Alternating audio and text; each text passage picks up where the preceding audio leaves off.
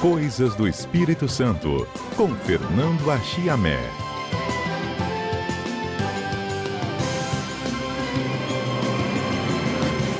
Nesta planície tão bela do estado, vinde conosco observar.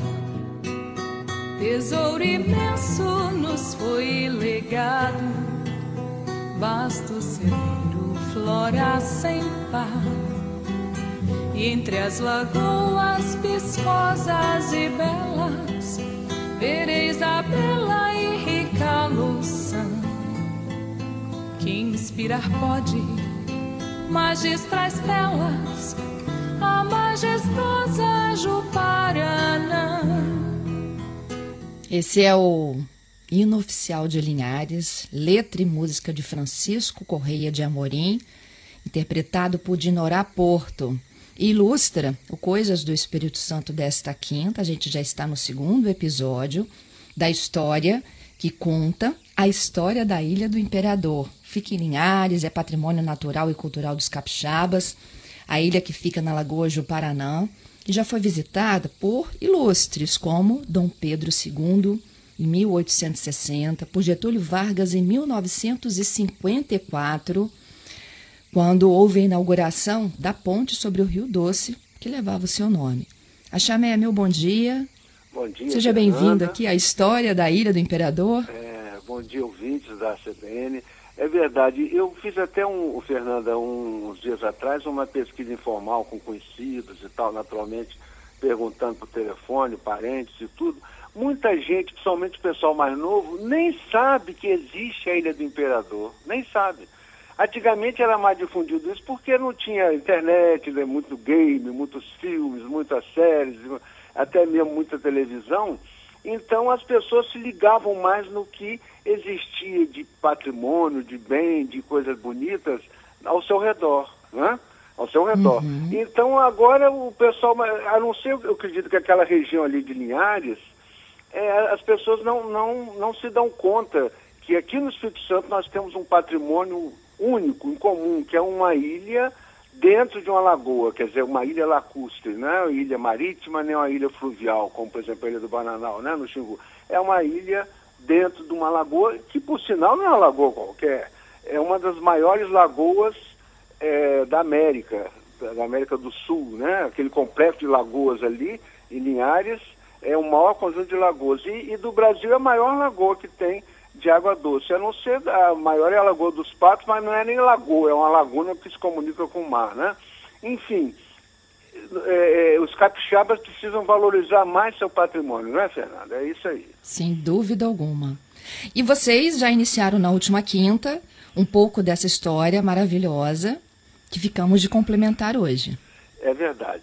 É, nós falamos na quinta rapidamente sobre é, a, a, visita de Pedro II, quer dizer, o, o final, final o brasileiro que ficou mais tempo no poder, né, 49 anos praticamente, desde rapazinho com 14, 15 anos até é, em 89, quando foi exilado, né, com a proclamação da República. Mas a visita dele em 1860 teve um significado grande, porque ele estava visitando terras aqui na, na, na província capixaba, onde iriam ser futuramente e é, colocados imigrantes, né? Então as terras, é, quer dizer, aquilo era um patrimônio. A lagoa estava praticamente é, ainda existiam índios naquela região, é, é não tinha ocupação humana intensa, né? Estavam começando as fazendas ali e tal. Quer dizer, e, e evidente, a, a imigração no período do Império, Fernanda, foi toda voltada para a região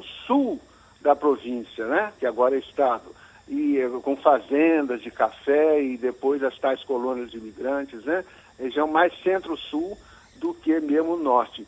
Agora, quando chega, então ele visita lá e, e, e a sua visita, é, a, a, ilha que chamava Ilha do Pedreira, devia ser um proprietário, passa a ser a Ilha do Almoço e daí uns tempos, Ilha do Imperador. Então, foi uma visita realmente muito significativa, porque ele descreve, né, ele fica dois, três dias em Linhares, e ele é era uma pequena vila de, de, de, não tinha nem mil habitantes, era uma coisa realmente muito iniciante. Já era, já era até vila, mas estava realmente no começo, né? Poucas fazendas, etc. E a riqueza que tinha lá, que eles ficavam de olho é, exatamente as terras e a madeira, né? Muita madeira. Mas, enfim, é, já a visita do Getúlio, quase 100 anos depois, né? 1954, e dois meses antes dele se matar. Quer dizer, a crise política já estava muito grande, Fernanda, instalada no país, mas não era decisiva. Foi decisiva em agosto, quando é, mataram lá um major da aeronáutica, aí, aí realmente perdeu-se o controle e culminou na tragédia com o suicídio do presidente, né? Mas ele, ele veio então na inauguração da ponte, foi um marco também muito significativo para a conquista de toda essa região norte, que já aí, aí já é outro momento, né? Passado quase um século, nós temos então a ocupação daquela região, Linhares, que era sede município, perdeu essa condição para Colatina no início do século passado, porque o trem chegou em Colatina, então o desenvolvimento, progresso, etc. Mas depois, em 43, ou seja, um poucos anos antes da visita do Getúlio lá, ela recuperou a sua, eh, foi dividido o município, Colatina ficou para um lado e Linhares é, novamente município independente, né? Mas com a, já com a dinâmica, com a pujança, porque aí nós já temos a presença do cacau, né? Que antes não tinha, na época do Dom Pedro não tinha cacau em Linhares. Agora nós já temos a presença do cacau, a, a, a é, região toda com muita exploração de madeira e fez-se uma belíssima ponte, começada até no governo é, do Dr. Carlos Lindenberg, no primeiro governo dele, e essa ponte foi concluída ali no governo do Jones, em, é, justamente em 54, que era um ano eleitoral, era um ano eleitoral onde iam se eleger novos governadores aqui, um novo governador aqui no Espírito Santo, deputados, etc. Então, a presença do presidente foi, foi realmente importante, Fernanda, porque é, ele veio inaugurar uma ponte que, que fazia parte da que hoje é a BR-101, na época é BR-05, que era uma questão de integração nacional com toda aquela região, quer dizer, ligando o Sudeste ao Nordeste. Então foi uma visita importante. E aí, pronto, inauguraram a ponte, foram para um churrasco na margem sul do, do Rio Doce, depois eles foram de carro até o Pontal do Ouro e lá visitaram, pegaram uma lancha naturalmente ali perto e visitaram a, a, a ilha, onde foi inaugurada uma placa, está lá até hoje, né? Um pedestal com uma placa de bronze, falando da visita de Pedro II 60 e ali de Getúlio Vargas 54, né? E Getúlio até gostava de ser comparado também com, com Pedro II. Com o imperador. É, porque afinal, depois de Pedro II, o brasileiro que ficou mais no poder foi ele, né? Quase 20 anos, né? Então, uhum. ele, dá, quer dizer, ele até prestigiou o Instituto Histórico Brasileiro e tudo, que fundado pelo imperador é, é, entendeu? É uma forma de se legitimar. Então aí nós temos um outro momento histórico. Agora, a conclusão disso tudo importante, Fernando, é o seguinte: nós temos que preservar, quer dizer, um dia essa pandemia vai acabar, né? Se Deus quiser. Então, Verdade. volta o turismo e tudo. Quer dizer, as margens da lagoa têm que ser reflorestadas, né? Uma, uma iniciativa não é tão difícil. Tem mais de 40 praias em volta da lagoa somente em torno de 10 é que são públicas, mas não tem problema. As outras são proprietários, mas essas margens devem ser reflorestadas, devem ser preservadas. Quer dizer, é uma coisa do meio ambiente, não é um negócio, uma iniciativa individual, né?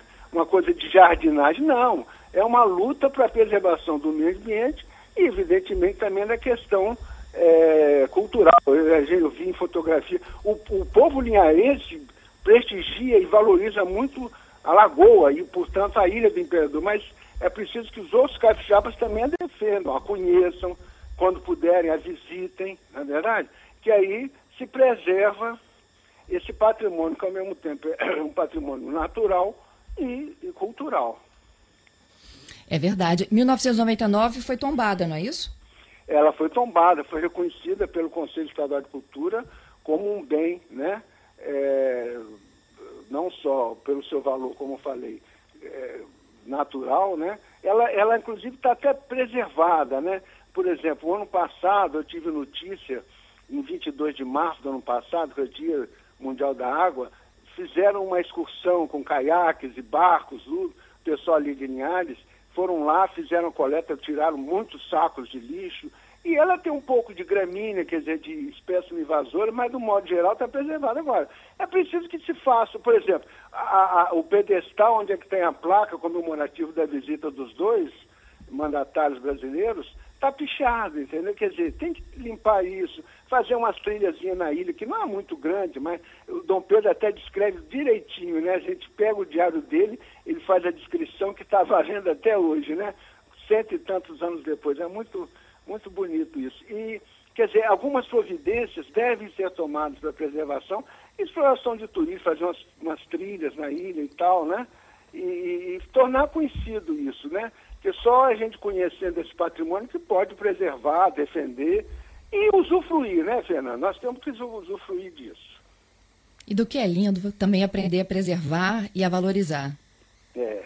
E esse conjunto que é, é bonito, né? Quer dizer, associa a questão é, natural né, da, da, defesa do meio ambiente, que não é uma coisa é, simples, né? E individual, mas tem que ser uma mobilização realmente de toda a sociedade, com a questão da nossa história, né, que é uma coisa única também, é, essas duas visitas e tudo, né? Depois a ponte que foi inaugurada, ela caiu uns anos atrás, fiz, tiveram que fazer uma nova, aí tomou o nome do prefeito que recebeu é, Getúlio lá, né? Joaquim Calmon, que é a nova ponte lá sobre o Rio Doce em Linhares, né?